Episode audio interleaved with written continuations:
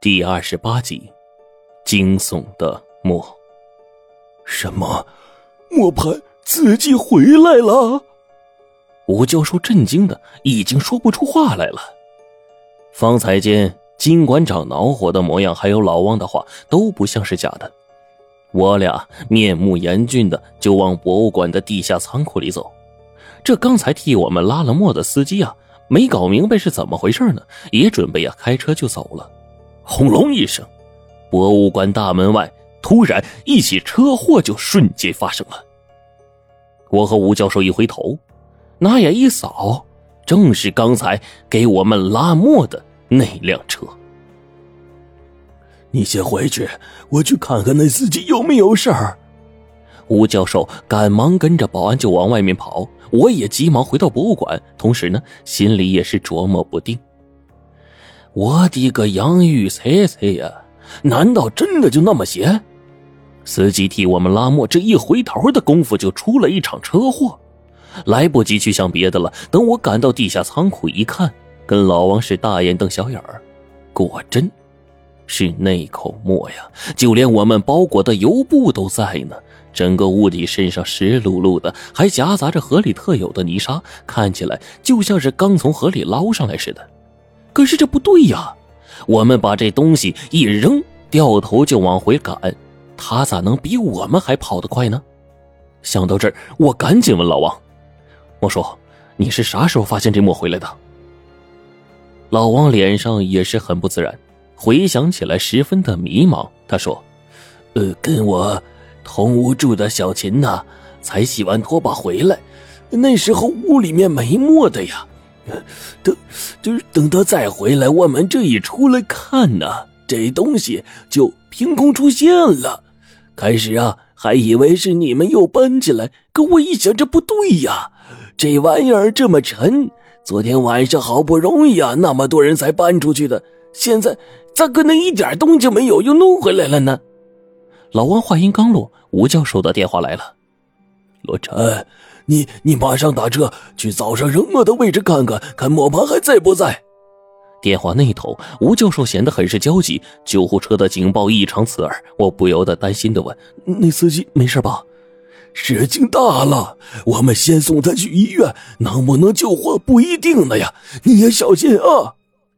吴教授焦急的挂了电话，剩下我一头雾水站在原地。我马上赶出去，打车往这个之前扔墨的那个河段去走。司机说那个地方偏远，生怕我是个打劫的。为此啊，我可是没少说话呀。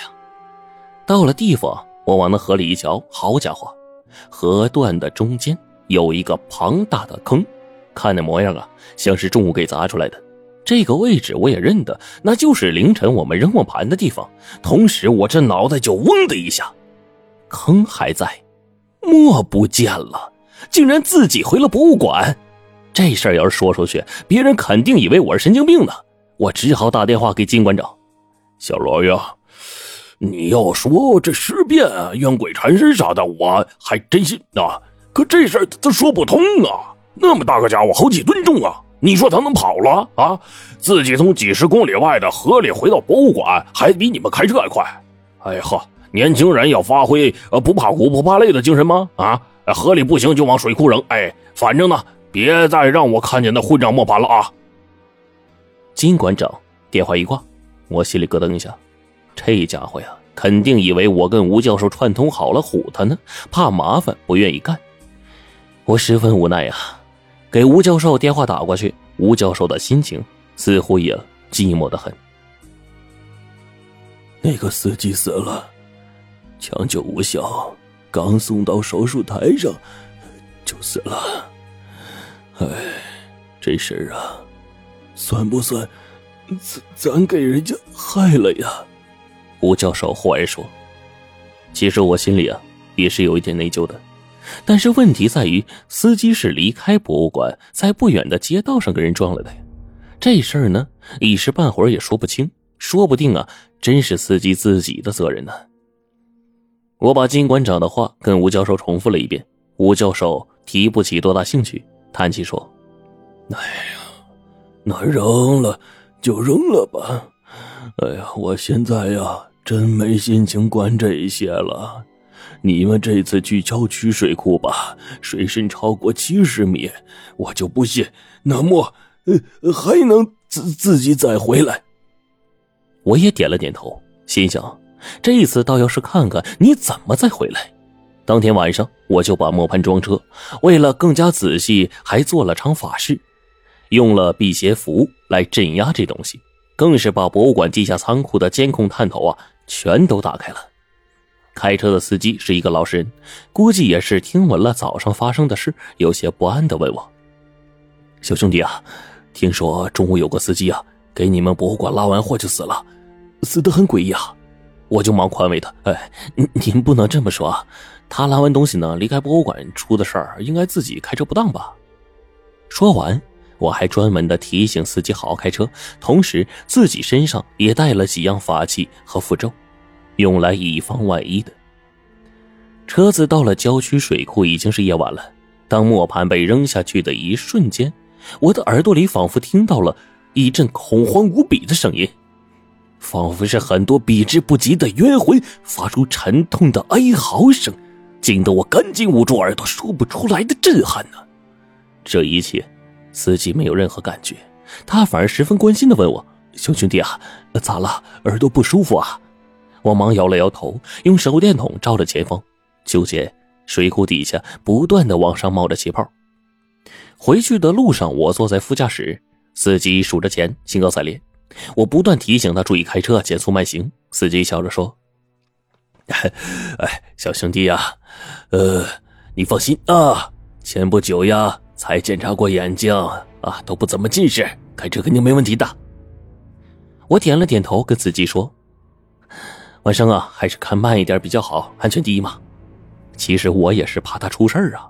倒是司机笑着点头，然后对我说：“ 小小兄弟啊，跟你说你这样，我咋好好开车呀？啊，女朋友坐在你腿上，这个影响是不是不好呀？” 我一愣，女女朋友坐坐坐我腿上，这话说的，我低头一看，空空如也呀，啥也没有啊。我就问司机：“你你是不是酒喝多了，眼花了呀？”哎，眼咋能花呢？哎呦，哎呀，这车快没油了啊！刚好有个加油站啊。他说完，就把车开到了偏离公路的树林里。我心，我他妈吓了一跳啊！这周围黑漆漆的，看啥都看不清，除了树还是树，哪有加油站呢？呃，妹妹，哎，加两百块钱油。对了，哎，厕所在哪儿啊？他莫名其妙的点了点头，一个人跑到前方一个小土包上。我用手电一照，风。把这个坟头的白纸吹得哗哗响，这明显就是一座新坟呢。这家伙呀，哗哗的给人家尿了一泡啊！转身掏钱卡在树杈上，然后就往回来走。临走前，我是忙的开了阴阳眼，在就地看去。漆黑的地方烟雾很重，看起来呀阴气也很重，但是呢，并看不清楚。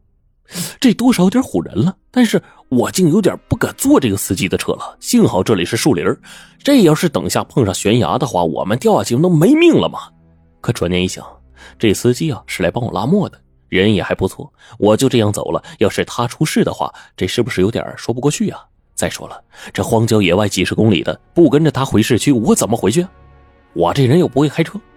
这么一想，我还是跟他走上去了。只是越来越小心，时不时的掏出罗盘来看一看四周围的脉络。可是越走我就越发现这不对劲儿啊！来的时候这路上不知道拐了多少个弯回去的时候这路咋就这么直呢？此时我再一开阴眼，这一看就惊得我毛骨悚然。此刻我俩走的根本就不是人路，四周路面上时不时有一些模糊的人影，一点点的朝前飘去。而罗盘指向的位置，却在正西。但如果我们要回去的话，实际上是要往北边走的。我忍不住吞了口唾沫，就问司机：“老哥，还有多长时间到市区啊？”司机哈哈一笑：“呃，咋了？着急回家上炕啊？哎，你放心，放心啊，就快到了。”正到前方，突然。一道白影猛地从路上划过，我一眼看得明明白白。这家伙一身白衣，周围是阴风惨惨，在路灯的照耀下根本看不见影子。而那张惨白的脸就在这时猛地朝司机一扑，司机给吓得方向盘猛地突然间拐向另一个方向。慌乱之间，我看到了前方位置到处都是阴森森的坟包啊！耳边突然响起了无数的所谓的人的阴森森的笑声，就仿佛饿极的人正在等待食物一样。快走！我也管不了别的了，忙把司机把方向盘往倒过来拧，同时一张辟邪符直接塞进他口里，转手念咒，一个五雷指打出去，外面传来噼啪的怪叫声。司机眼看着又要发懵，我就急了，赶紧掏出来辟邪令、辟邪咒，大念着仙人指路咒，打火机点燃符咒，引发了符火，往前一指，面前黑漆漆的路面突然之间被烧的是雾气弥漫。司机猛打方向盘，惊得一身的冷汗呢，慌忙之间就把车开上了正轨。此时我们面前的景象全都变了，司机直直的就愣住了，白白白马台，哎呀！从省道过白马台中间隔着大半截瓜果蔬菜棚，还有几十公里啊！小兄弟，咱咱咱咱咱这这咋咋咋咋开过来的呀？他一把就揪出了嘴里的黄符，像救命菩萨似的朝我作揖。哎呦，高人，谢谢谢谢您嘞！哎呀，我自己也惊出了他妈一身冷汗呢。好家伙，差点我们就开上车直奔阴间路了呀！活人走的是阳关道。死人过的是阴间路，刚才明显是到了路口了。倘若不是我反应快，那一进去那可就出不来了呀。到第二天，指不定我们尸体在哪儿被发现呢，肯定还少不得啊，得监报说什么司机乘客夜间大意，车祸导致两尸命两命，这这这乱七八糟的。我跟司机出了一身的冷汗，都透了呀。开车，然后绕回市区，那已经是后半夜的事了。我的妈呀！谁能想到啊？